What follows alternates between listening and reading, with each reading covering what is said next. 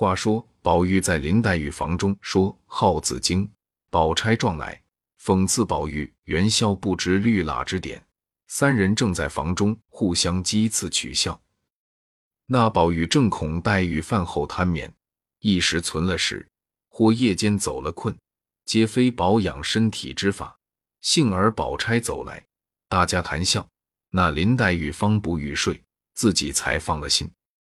忽听他房中嚷起来，大家侧耳听了一听，林黛玉先笑道：“这是你妈妈和袭人叫嚷呢。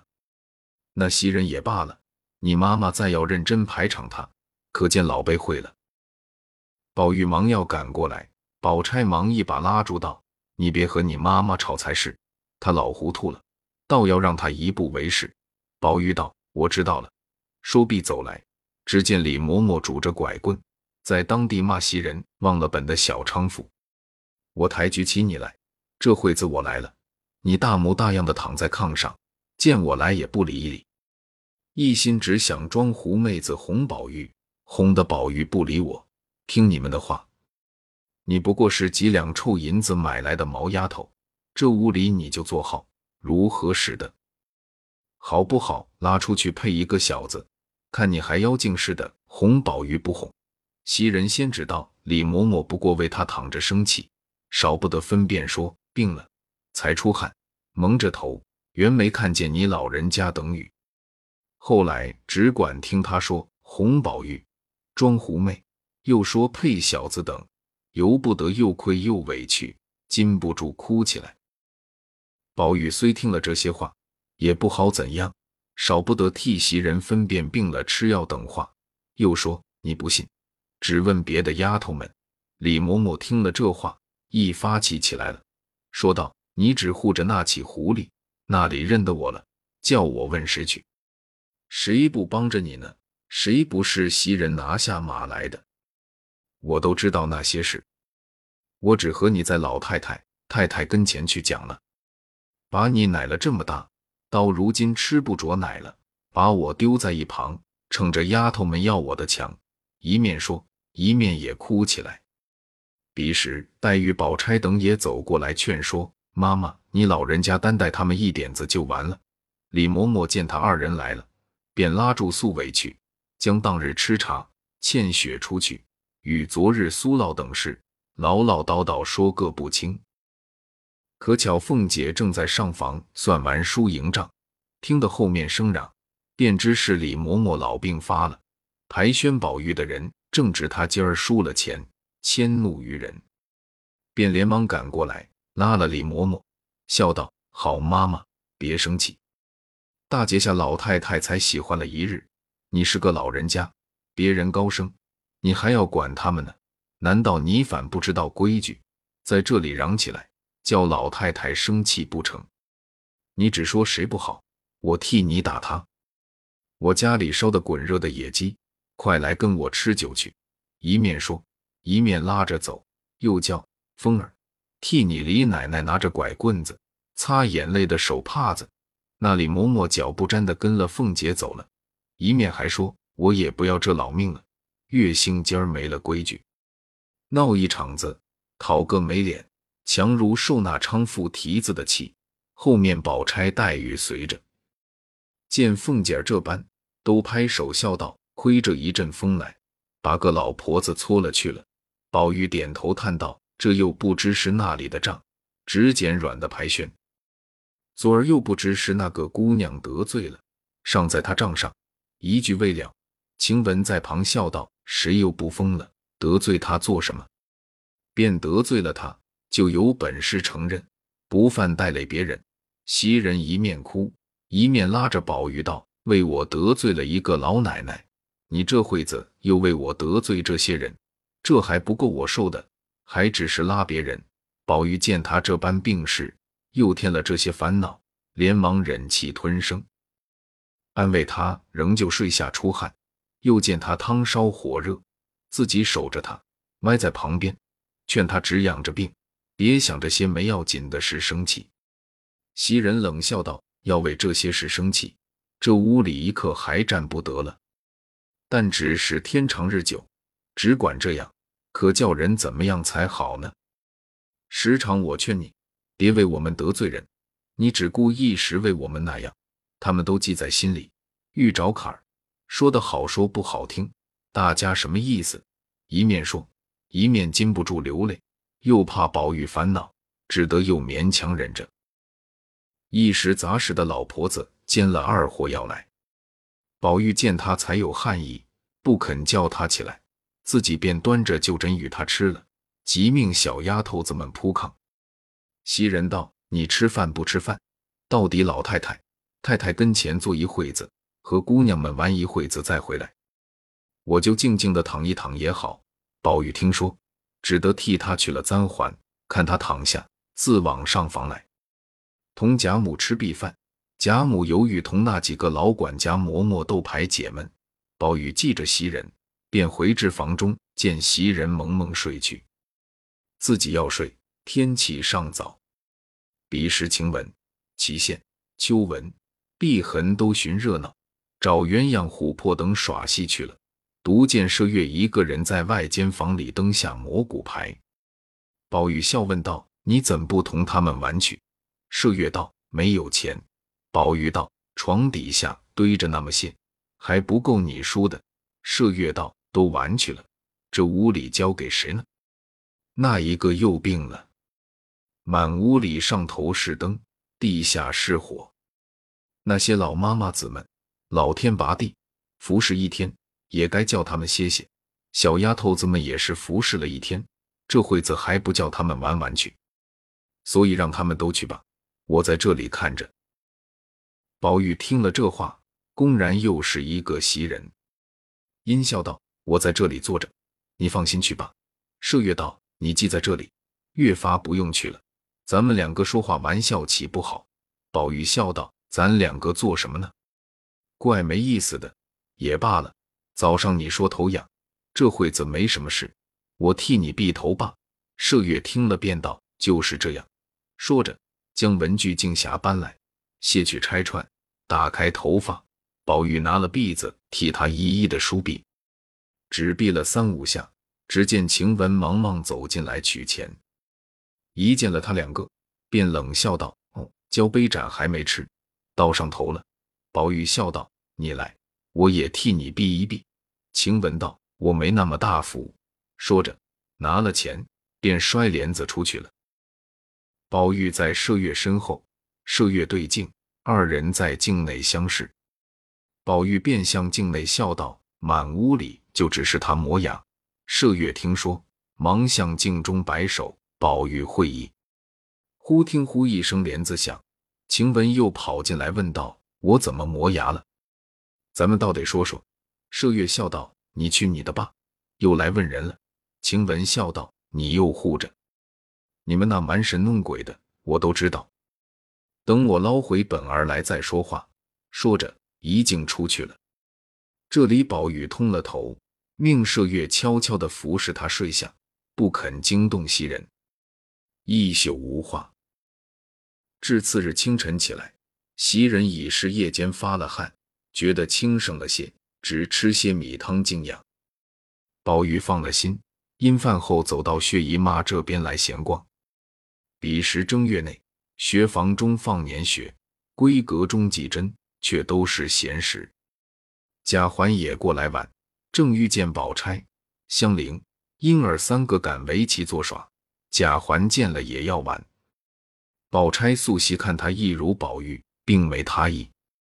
今儿听他要玩。让他上来坐了一处，一垒十个钱，头一回自己赢了，心中十分欢喜。后来接连输了几盘，便有些着急，赶着这盘正该自己掷头子，若掷个七点便赢，若掷个六点，下该婴儿掷三点就赢了。因拿起头子来，狠命一掷，一个坐定了五，那一个乱转，婴儿拍着手直叫腰。贾环便瞪着眼，六七八魂叫，那头子偏生转出腰来。贾环急了，伸手便抓起头子来，然后就拿钱说是个六点。婴儿便说分明是个妖。宝钗见贾环急了，便瞅婴儿说道：“越大越没规矩，难道爷们还赖你？还不放下钱来呢。婴儿满心委屈，见宝钗说不敢则声，只得放下钱来，口内嘟囔说：“一个做爷的，还赖我们这几个钱，连我也不放在眼里。前儿我和宝二爷玩，他输了那些也没着急，下剩的钱还是几个小丫头子们一抢，他一笑就罢了。”宝钗不等说完，连忙断喝。贾环道：“我拿什么比宝玉呢？你们怕他？”都和他好，都欺负我，不是太太养的。说着便哭了。宝钗忙劝他：“好兄弟，快别说这话，人家笑话你，又骂婴儿。”正值宝玉走来，见了这般情况，问是怎么了。贾环不敢则声。宝钗素知他家规矩，凡做兄弟的都怕哥哥，却不知那宝玉是不要人怕他的。他想着，兄弟们一并都有父母教训，何必我多事，反生疏了？况且我是正出，他是庶出，饶这样还有人背后谈论，还禁得辖制他了。更有个呆意思存在心里，你倒是何呆意？因他自幼姊妹从中长大，庆姊妹有元春、探春，伯叔的有迎春、惜春，亲戚中又有史湘云、林黛玉。薛宝钗等诸人，他便料定，原来天生人为万物之灵，凡山川日月之精秀，只忠于女儿；须眉男子不过是些渣子琢磨而已。因有这个呆念在心，把一切男子都看成混沌浊物，可有可无。只是父亲叔伯兄弟中，因孔子是亘古第一人说下的，不可侮慢，只得要听他这句话。所以，弟兄之间不过尽其大概的情理就罢了，并不想自己是丈夫，需要为子弟之表率。是以贾环等都不怕他，却怕贾母，才让他三分。如今宝钗恐怕宝玉教训他，倒没意思，便连忙替贾环掩饰。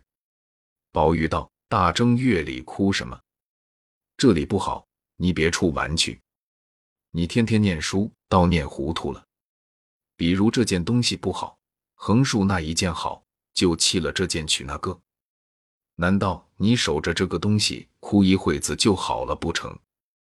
你原是来取乐玩的，既不能取乐，就往别处去再寻乐玩去。哭一会子，难道算取悦完了不成？倒照自己烦恼，不如快去为是。贾环听了，只得回来。赵姨娘见他这般，因问又是那里垫了踹窝来了。一问不答，再问时，贾环便说：“同宝姐姐玩的，婴儿欺负我，赖我的钱。宝玉哥哥撵我来了。”赵姨娘啐道：“谁叫你上高台盘去了？下流没脸的东西！